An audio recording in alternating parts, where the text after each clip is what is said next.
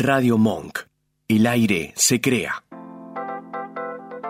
Bienvenidos a Mi Lado B, un espacio dedicado a los sentidos. Dale, prepárate, vamos a disfrutar de un nuevo encuentro.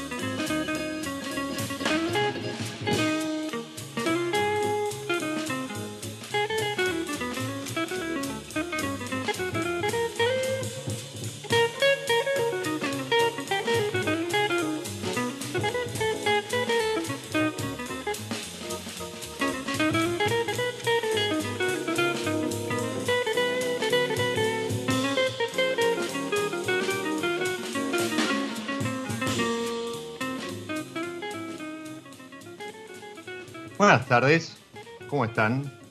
Bienvenidos a nuevo espacio, a esta pausa que proponemos episodio a episodio para relajar, para disfrutar, para que los sentidos hagan lo suyo.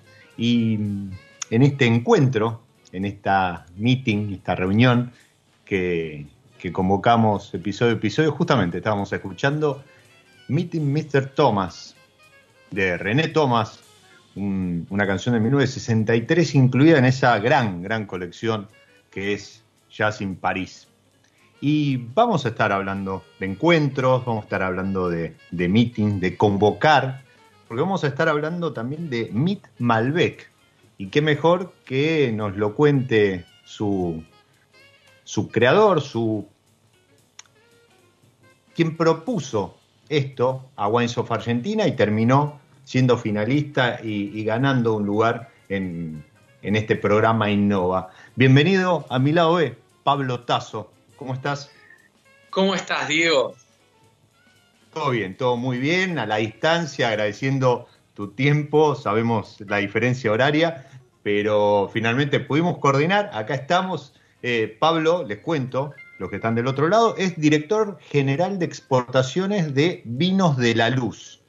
Si no les suena, Vinos de la Luz en Argentina es Callejón del Crimen, ¿verdad? Exactamente, el grupo se llama Vinos de la Luz. Exacto. Este, y en cada mercado en los que vamos, de alguna manera como nómades, ahí este, viajando, eh, bueno, se desarrollan marcas distintas, con portfolios distintos. En algunos casos, como España, tenemos tres portfolios este, pero sí, eh, el grupo es Vinos de la Luz. No, no te quiero desviar, estábamos en Estados Unidos porque ahora en un ratito, eh, como eh, tu expertise o bueno, tu, tu, core dentro del grupo es exportaciones, tengo ahí un par de preguntas referidas justamente a esto, ¿no? A los puntajes, la crítica, y después hay otra cuestión de logística que me gustaría también indagar con, todo esto, lo que ha sido eh, el canal de Suez, el tema de, pandemia y demás. Pero entonces decíamos, eh, Argentina y España firmes, ya instalados, con, con trayectoria y demás. Italia comenzando a operar este, desde hace un año, Estados Unidos eh, a punto de, digamos, de, proceso de, lanzamiento. Y hay, hay proyectos en, digo, no están firmes y no son, no son de alguna manera para, para sacarlos a la luz, valga la redundancia. Pero hay exploración, hay de, mercado. En Georgia, en Ucrania, este, hay, hay otro, hay, en Europa del Este es un, es un lugar que, que, somos muy cercanos por la trayectoria del dueño de, la compañía. Así que, y, justamente el ADN de Ricardo, el, dueño, es un ADN completamente nómade, es un, un poco un ciudadano del mundo, es una persona que, que, ha viajado más que ninguna otra persona que yo conozca en la vida y mira que eh, conozco gente que haya viajado muchísimo y, tiene este ADN ¿no? de, aventura, de, esto, de, recorrer un poco también, de conquistar, ¿no? como, como este espíritu de, salir a buscar y, y siempre decimos torcer un poquito el destino del mundo, ¿no? Uno se adapta, pero también al mismo tiempo puede generar eh, determinada torsión sobre, sobre las cosas y eso es quizás de las cosas más lindas que hay en la vida.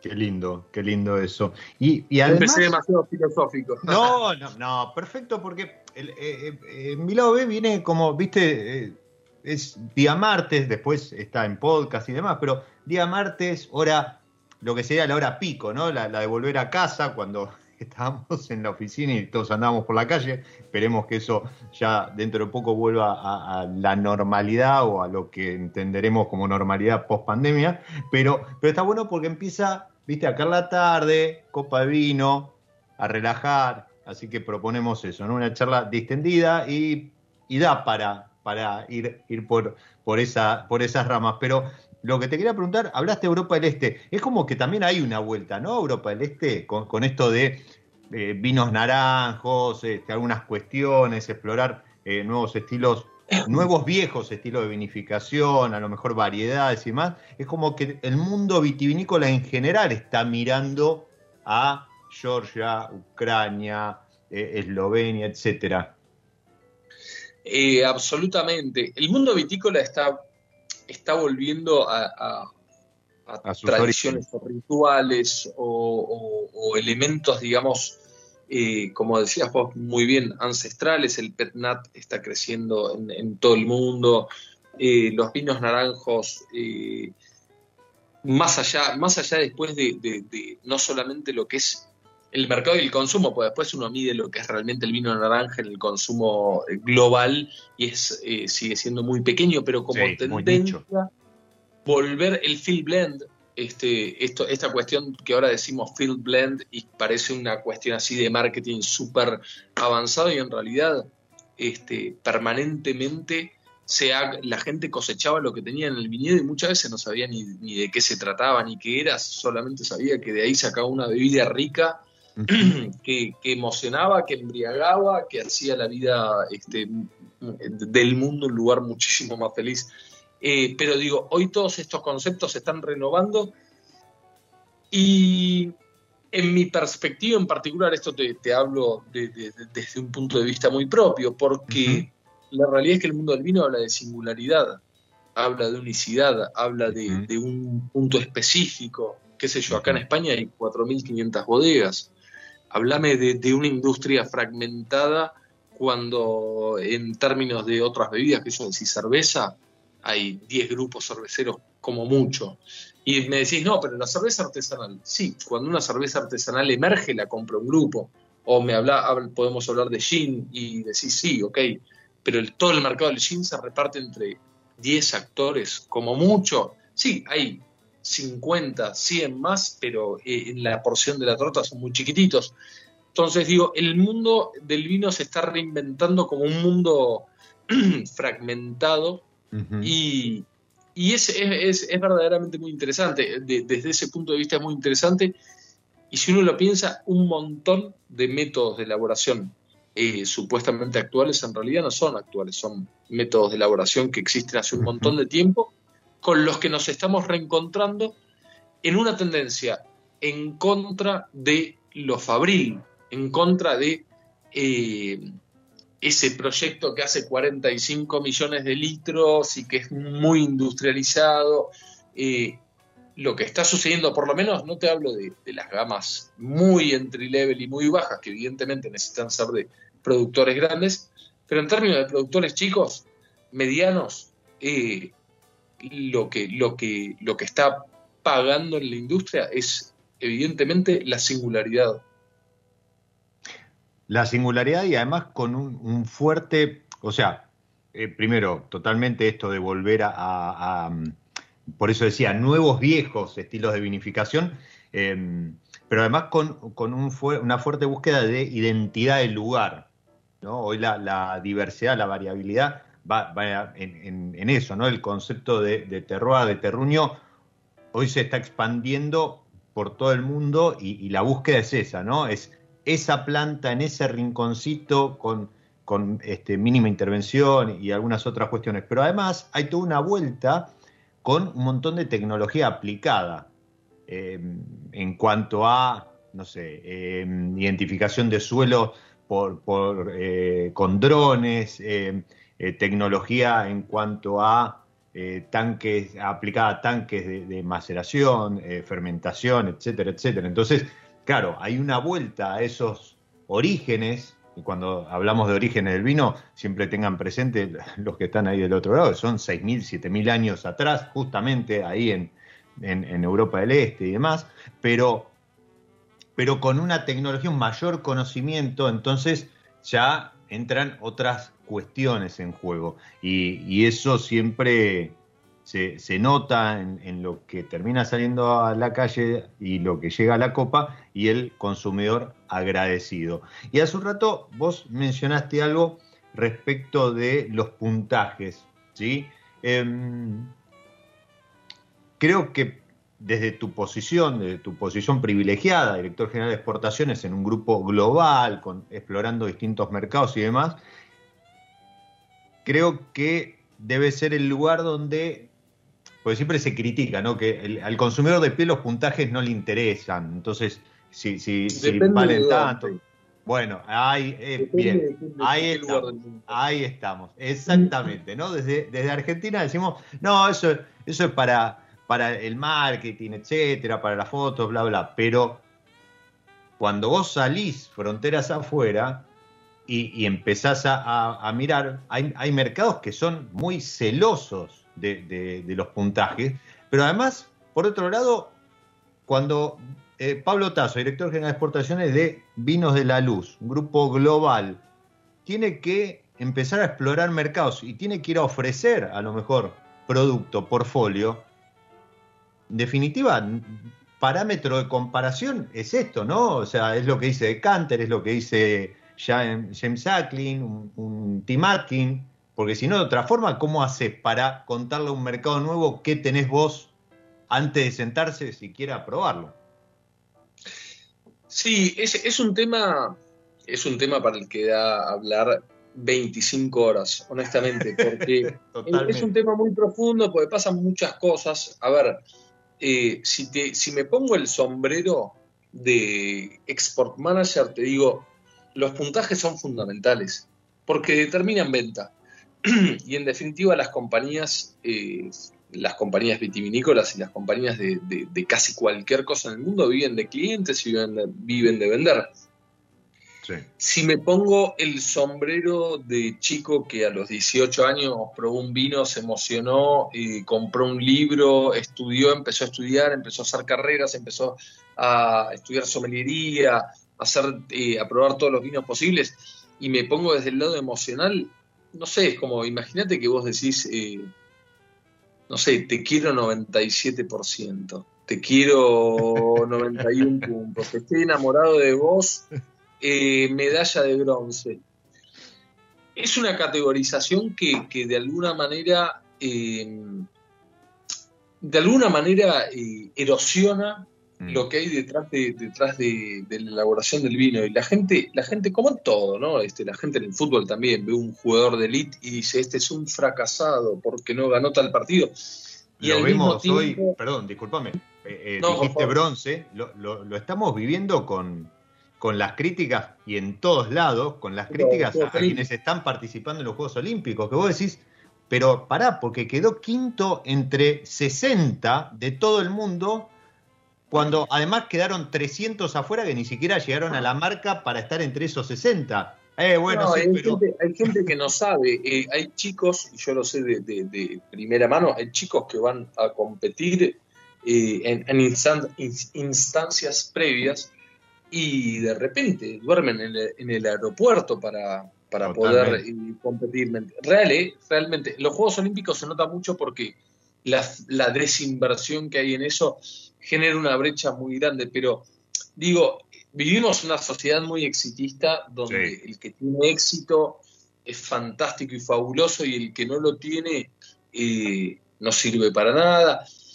Y donde no, donde, imagínate, Messi, 15 años en el mayor, en la elite absoluta del fútbol y hay gente que lo critica. Entonces, desde ese punto de vista todo es criticable y los puntajes, las competencias, hay, hay métodos de tanto de enseñanza, de aprendizaje, de, vida que no, tienen que ver con eso. Vuelvo otra vez a ser un poco filosófico, pero, pero digo, sí, el tema lo da. El de la venta funciona. Funciona, hay mercados en particular, este, qué sé yo, los, los mercados sobre todo maduros, UK, este, eh, Brasil, Estados Unidos, mercados que son muy fuertes, eh, los orientales también, que el puntaje es determinante. ¿Por qué? Porque tenés mucha distancia, ¿por qué? Porque todos compran eh, el proceso, ¿no? Si el importador te compra un vino porque tiene buen puntaje y se lo vende a sus distribuidores porque tiene buen puntaje, se lo vende al retail porque lo tiene buen puntaje y el retail cuando te sugiere un vino, te dice este vino tiene 95 puntos y vos lo compras. Y nosotros tenemos muchos vinos con 95 puntos y me da mucho orgullo y me da mucho placer cuando sale el puntaje. Pero la realidad es que a mí me enorgullece mucho más el trabajo de Pablo Navarrete atrás de esos 95 puntos, haciendo 600 kilómetros por día. Este, me, me enorgullece muchísimo más el trabajo que se hace en España este, con, con una persona que llegó acá por una herencia familiar y que una herencia, digamos, un legado familiar, no una herencia económica en absoluto, Este, porque quiso venir a la tierra de sus ancestros a, a, seguir con su legado. Me parece que las historias atrás del vino son mucho más interesantes o mucho más ricas. Quizás la palabra interesante es muy debatible. ¿Pero por qué? Porque también hay algo que como en, que en la industria del vino tenemos que leer, que es que hay puntos donde hay otras industrias que nos están matando, que nos están ganando, que, en el partido mano a mano nos están eh, simplemente comiendo pedacitos de la torta todos los años, la cerveza y evidentemente los spirits, depende de cada mercado, pero digo, la industria del vino en algún punto carece de, mea culpa y decir, che, ¿qué tenemos que hacer distinto?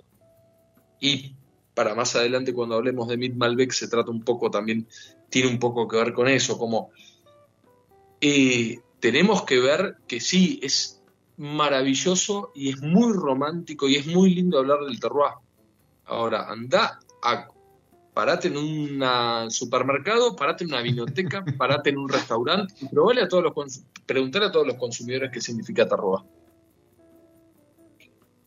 Preguntarle a profesionales a ver si realmente entienden el significado del terroir. Hay muchos que seguramente te lo puedan recitar, pero que no lo puedan entender o que no los han vivido. Quizás, digo, el concepto del terroir es un concepto muy complejo y hay que ver, hay que digo, hay que rever, hay que reanalizar cuando hablamos con, con, un, con un consumidor final que simplemente quiere tomar una bebida, cuánta información le damos.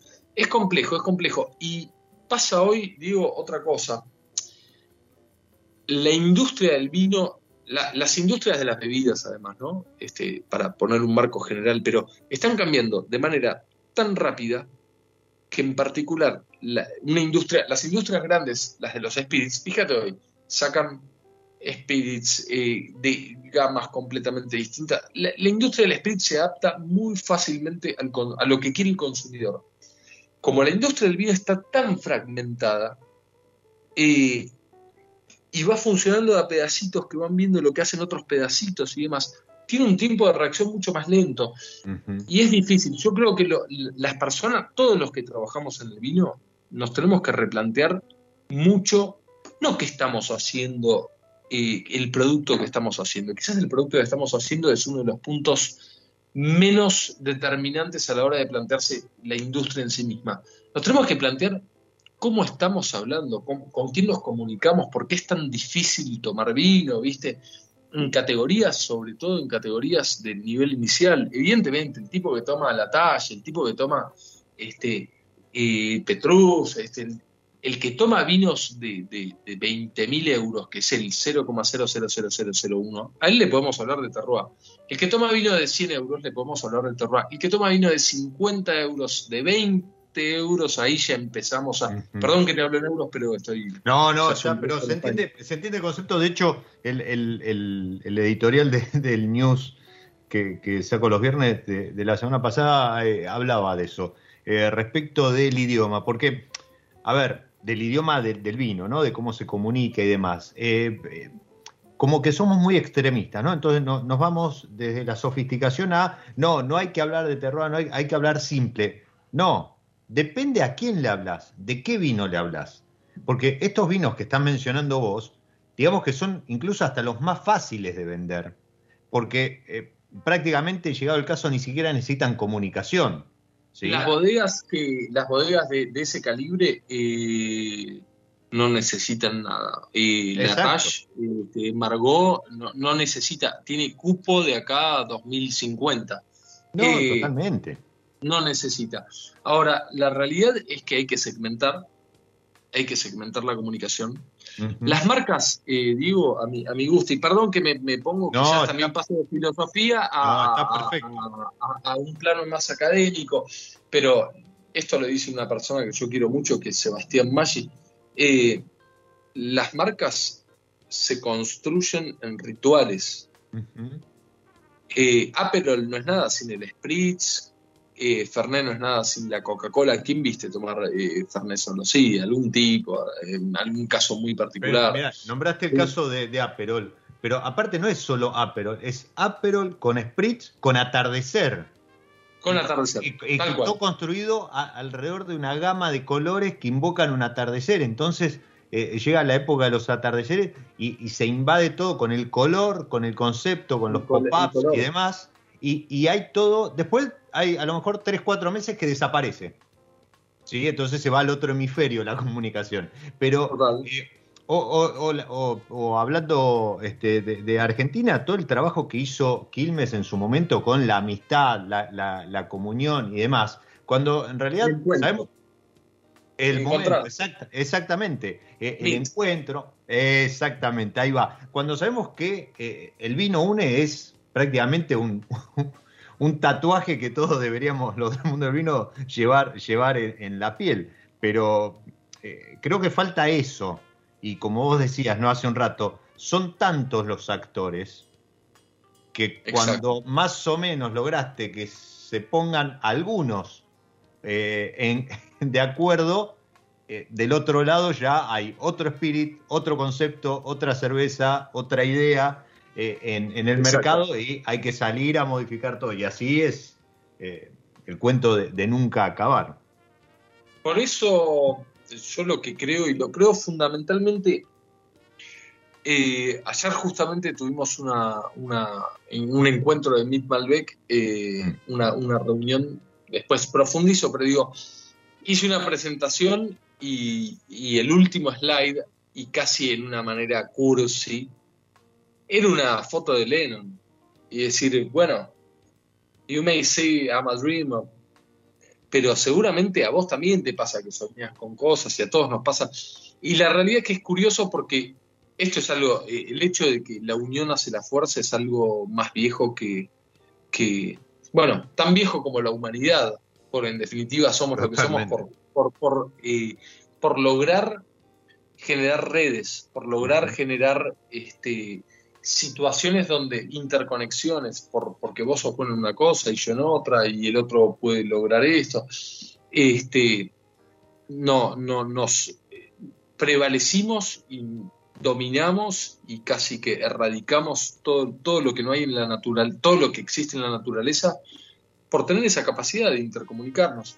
Y en la industria del vino muchas veces, a veces por celos, a veces por falta de, de porque también un amigo una vez me dijo, el, negocio del vino es un negocio de agricultores, como casi de granjeros, ¿no? Como frente al otro lado, y lo digo con el absoluto y mayor respeto, porque realmente hay muchos agricultores y muchos viticultores y mucha persona que, que, que, ha nacido y ha crecido y se ha desarrollado en el campo y que tiene un conocimiento absolutamente invaluable.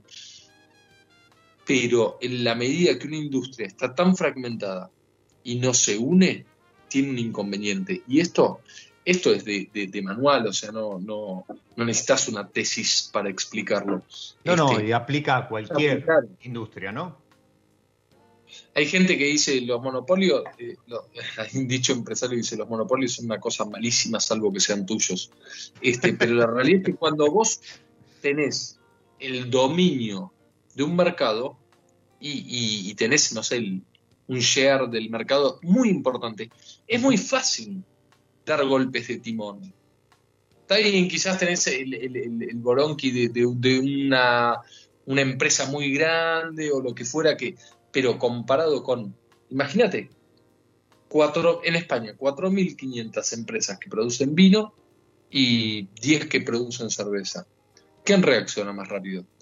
Entonces, la única herramienta, a mi gusto, que tiene el mundo del vino para contraatacar eso, evidentemente son las emociones, son las historias, hay un montón de cuestiones que son mucho más profundas, inmensamente más profundas y que yo creo que, en el mundo del mañana van a, van a, tener más valor aún que en el mundo de hoy. Es una creencia propia porque la verdad es que los seres humanos somos bastante malos para predecir lo que va a pasar. Eh, pero la única manera es unirte. La única manera es jugar en, equipo, la única manera es estar en conjunto, y la única manera es pensar en cuestiones que sean eh, globales, que nos unan con, lo que, con aquello que nos une. Mira, eh, eh, hablabas de, inicio de civilización, de la humanidad y demás. El otro día vi, pasar una historia que seguramente en algún momento la, había leído y se me había escapado, y es esto de que el primer signo, el primer indicio de civilización eh, uno podría decir, bueno, sí, alguna huerta o, este, eh, eh, restos de, chozas, alfarería y demás. No, el primer indicio de civilización es un fémur cicatrizado. Un fémur que, se rompió, que se quebró y, que fue vuelto a soldar. ¿Por qué? Porque eso no, no, no por operación, sino porque eso en un animal significa la muerte. Eh, ¿Cómo, cómo, perdón? Cooperación. Ah, ok, exacto. Entonces, en, la raza humana, eso implica que ese este, humano eh, que, sufrió la, fractura tuvo que quedarse en un lugar y hubo alguien que lo acompañó, le brindó alimento, lo, abrigó y, demás. Entonces, eh, sentó las bases de una pequeña comunidad. Y, es esto un poco, ¿no? Que, decías, hay, hay, un montón de historias. Yo siempre digo que, que antes de, criticar o hablar mal de un vino, porque no te gustó, porque no, estaba bien, había algún fallo, lo que fuera, tenemos que, pensar en, todo lo que hay detrás de esa botella, de esa etiqueta, eh, desde el que cosechó, plantó y demás, hasta el diseño, el arte, porque eso significa un montón de historias y, cuando empezás a bucear, te empezás a encontrar con, esas historias, y, acá no tiene nada que ver el tamaño de la bodega, el grupo o el productor, eh, siempre vas a encontrar alguna historia para contar. Y creo que de eso la industria debería aprender mucho. Debería invocar, eh, con y ahí sí, con el lenguaje que quiera, pero debería invocar al sentimiento de aquel que va a comprar o, va a descorchar una, una botella y va a vivir una experiencia más que tomar un vino. Y, hablando de experiencia, vamos a hacer una, una, pausa dentro de la pausa. ¿sí? Yo siempre digo que este, este, este, momento musical que, disfrutamos junto a la gente de San Felicien y, jugamos en, en acuerdo entre música y variedad, es justamente eso, una pausa dentro de la pausa. Y mm, dentro de las variedades, de las etiquetas de San Felicien, para este episodio eh, me quedé con el Sauvignon Blanc, pero el Sauvignon Blanc fumé, que si bien es una figurita difícil de, de San Felicien, cuando lo vean no dejen de disfrutarlo y si puede ser con este Fumé Jazz.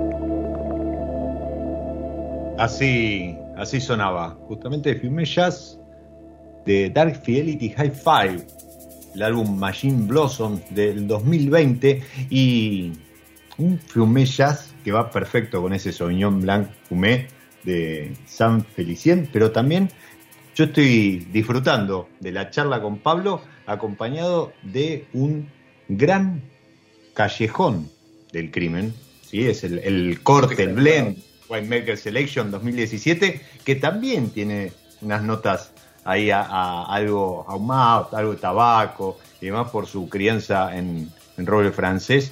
Así que otro, otro gran vino de, vino de la luz acá en Argentina. Gran callejón del crimen. ¿Qué cosecha es, Diego?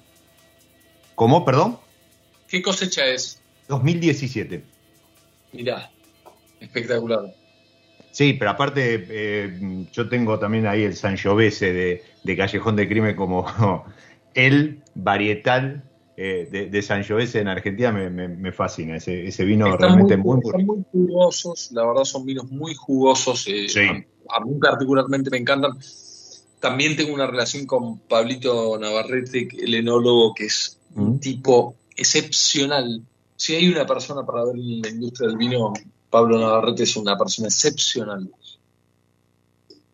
Perdón, no quería interrumpir. No, no, no, gran, gran persona. Pablo, y, decía, este, no, agregar que, el, corte este es un corte de Malbec en un 85%, podría salir perfectamente según nuestra, legislación, eh, nuestra normativa como Malbec, pero además tiene un 10 de Petit Verdot, otra gran variedad, para mí la variedad este, tinta, y un 5% de Merlot que termina ahí como de aportar una, un moñito de seda en, el conjunto.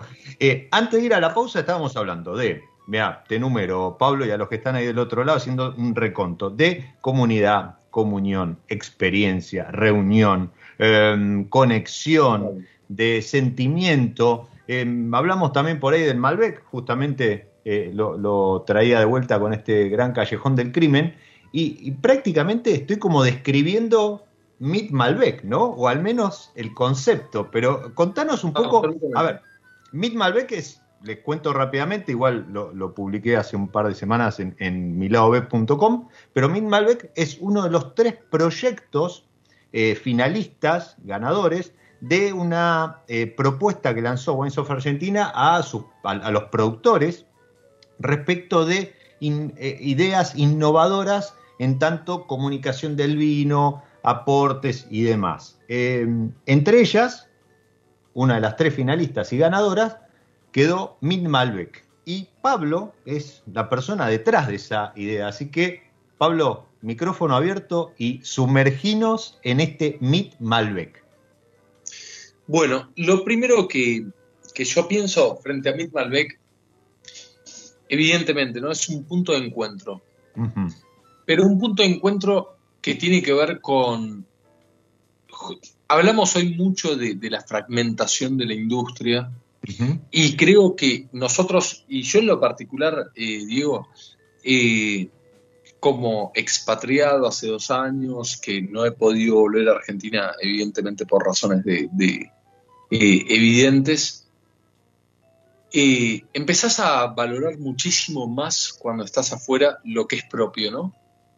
Y cuando ves lo que es propio y ves el valor de lo que, y te, y te, empezás a comparar, empezás a tomar todos los días vinos de todo el mundo, que es algo que en Argentina es muy difícil, y empezás a ver el valor que tiene lo tuyo, y empezás a ver el valor de tu gente y el valor de comunicación, y Muchos no saben que Mendoza es una de las capitales vitícolas del mundo que mejor acoge a, sus invitados, por lejos.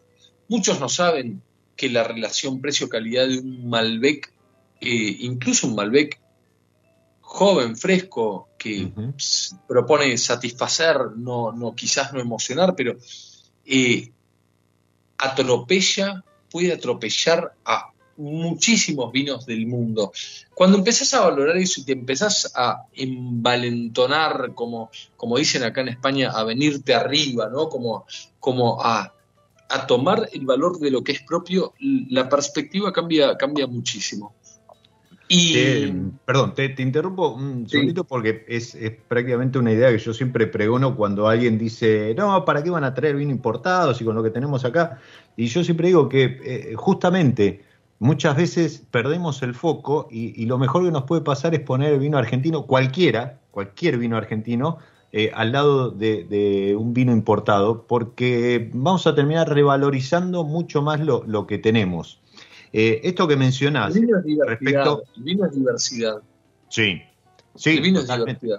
Eh, esto que mencionás de, atropellar, a ver, hoy a lo mejor es mucho más visible por, por la diferencia, por el tipo de cambio, ¿no? Y la ventaja que eso le, da a la Argentina en, el, en, el, mercado internacional. Pero esto sucede de cuando eh, el dólar estaba en Argentina a lo mejor 5 eh, pesos también, ¿sí? Estamos hablando de lo que es la calidad de un, de un entry level, de un, vino a lo mejor más económico en Argentina respecto de lo que son vinos económicos en el resto del mundo.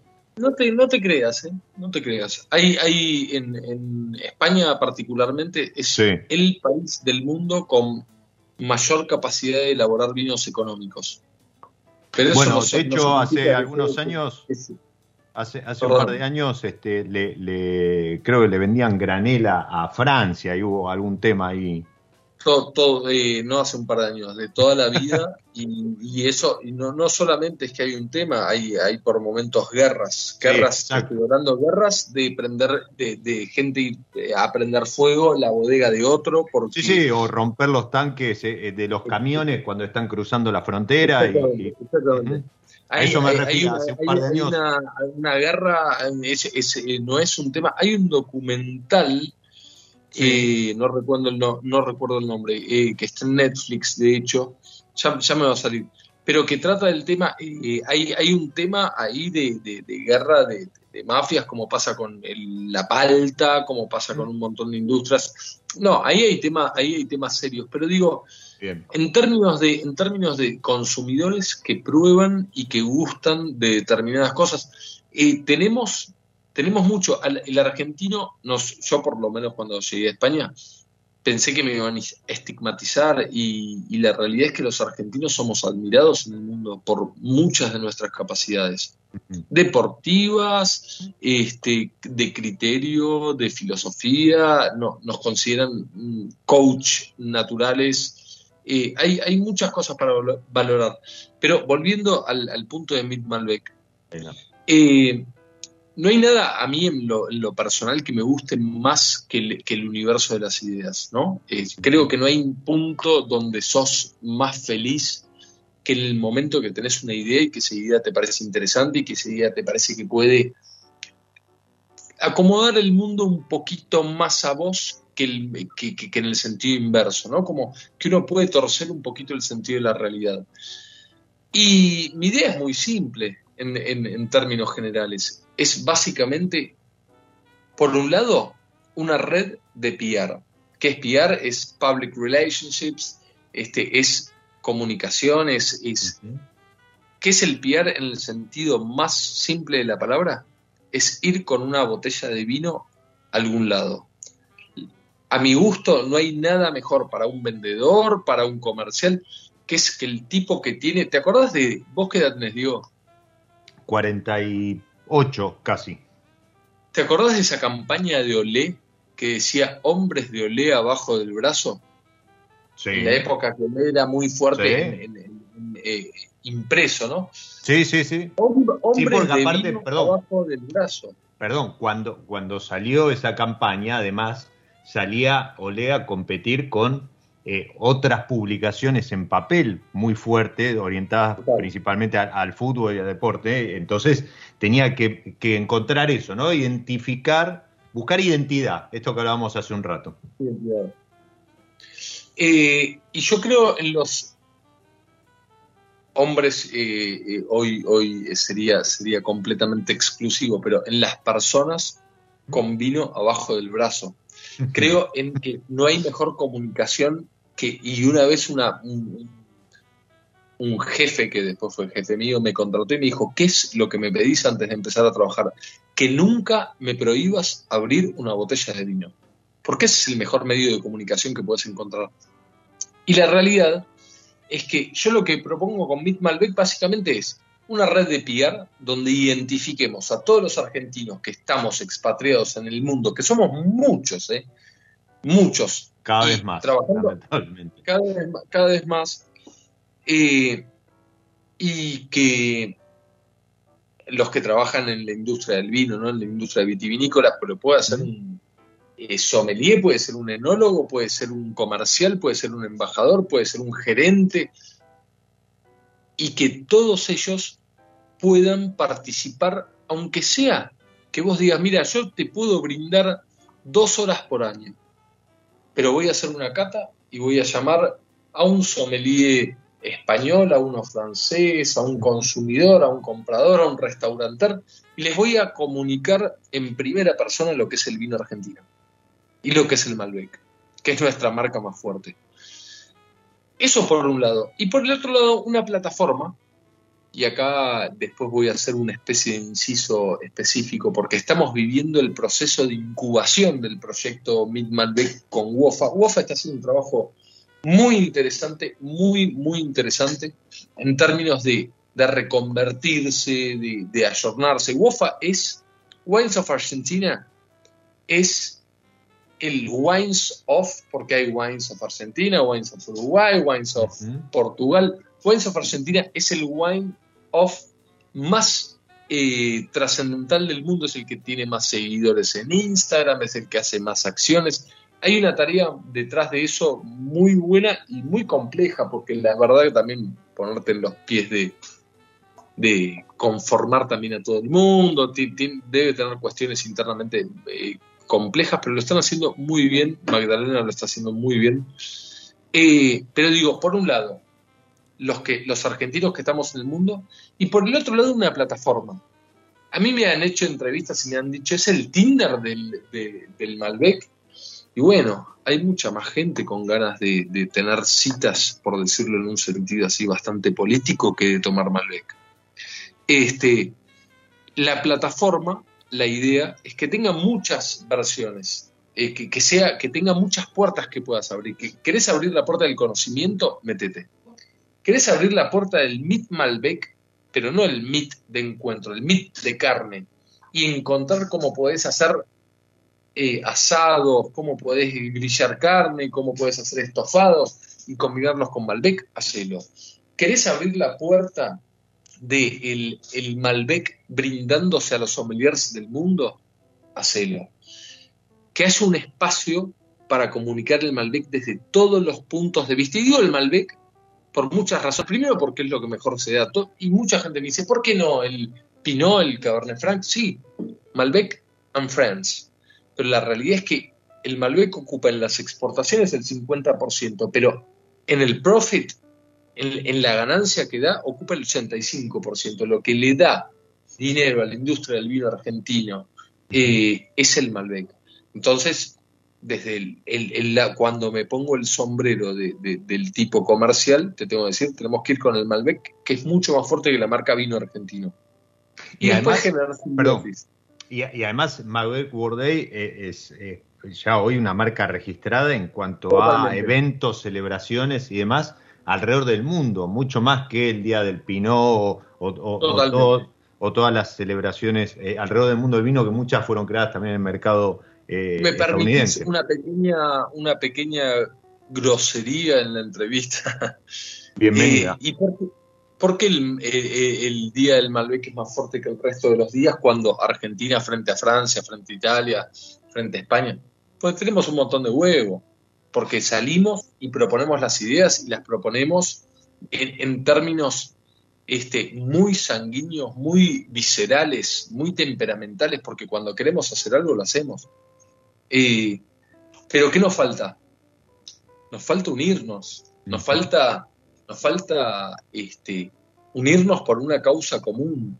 Este, las grandes causas tienen voluntariados, ¿no? Mirá la Cruz Roja, por ejemplo, mirá, eh, yo analicé muchos, muchos casos de éxito, eh, mirá eh, el Instituto Cervantes, que transmite la lengua española y la cultura española del español del idioma, ¿no? Este, en todo el mundo.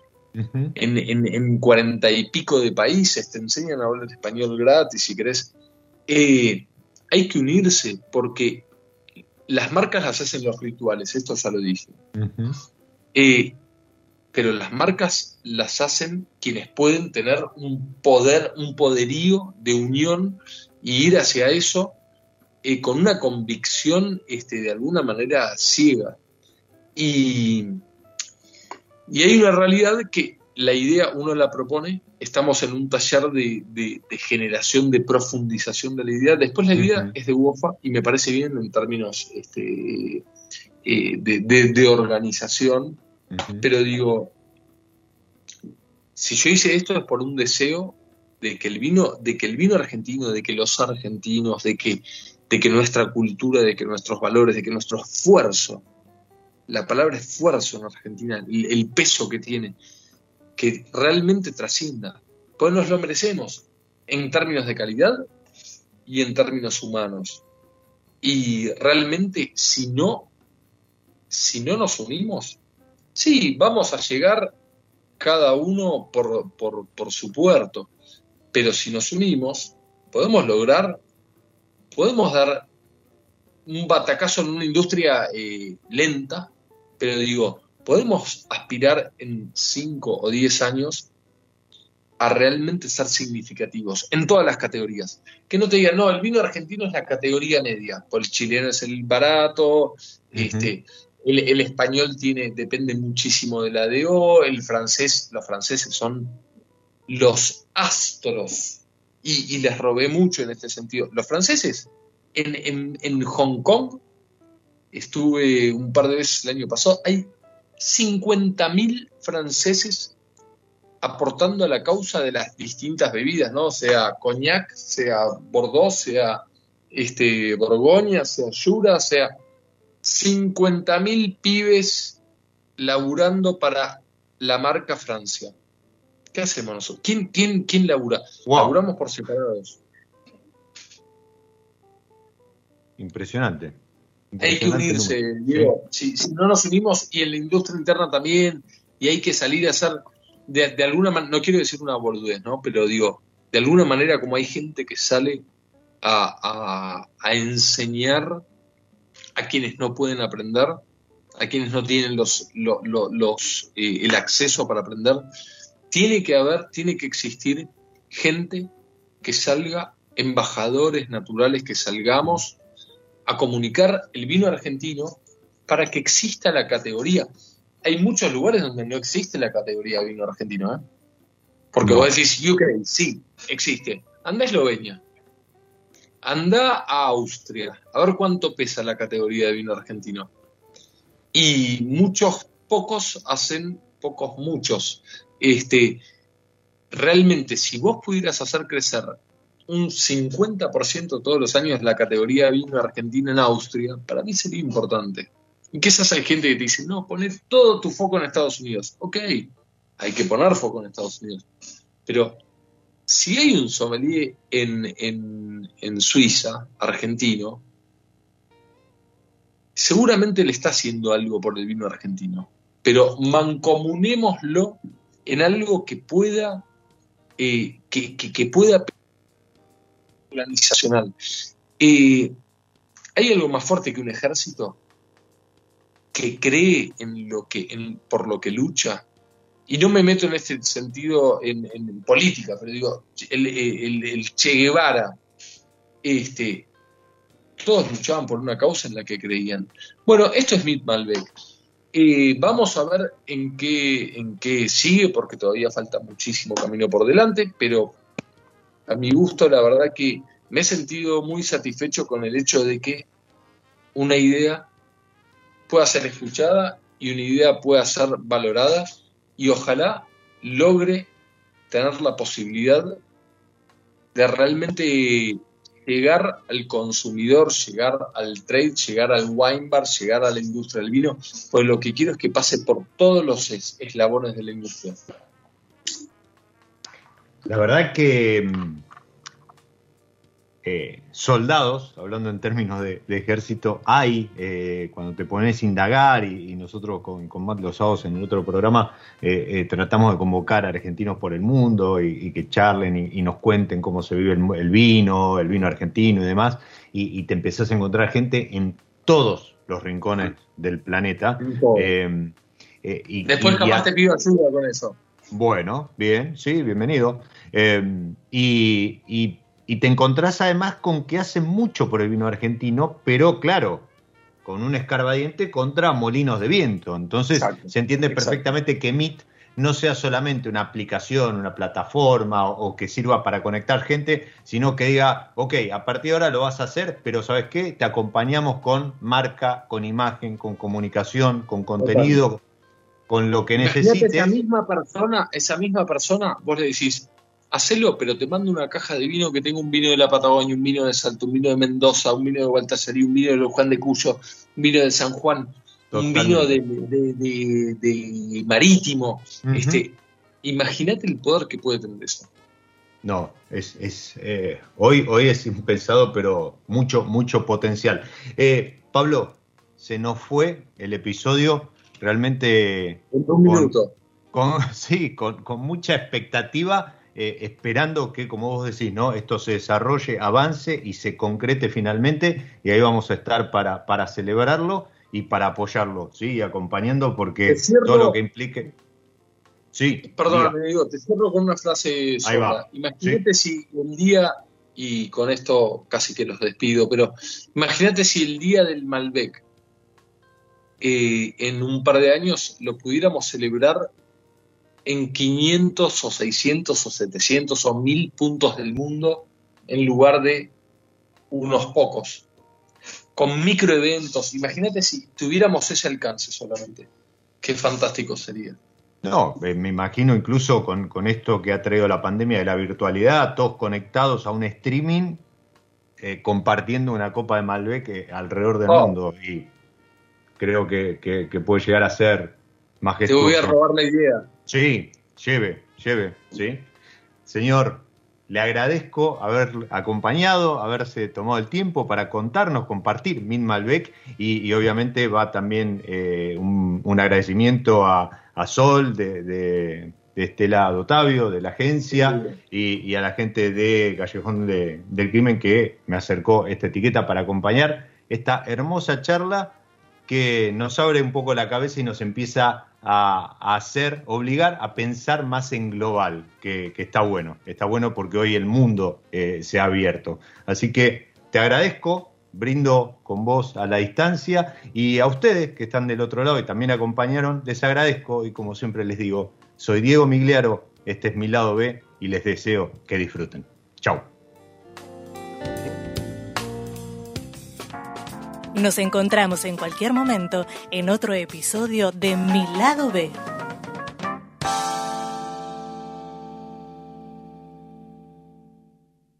Radio Monk. El aire se crea.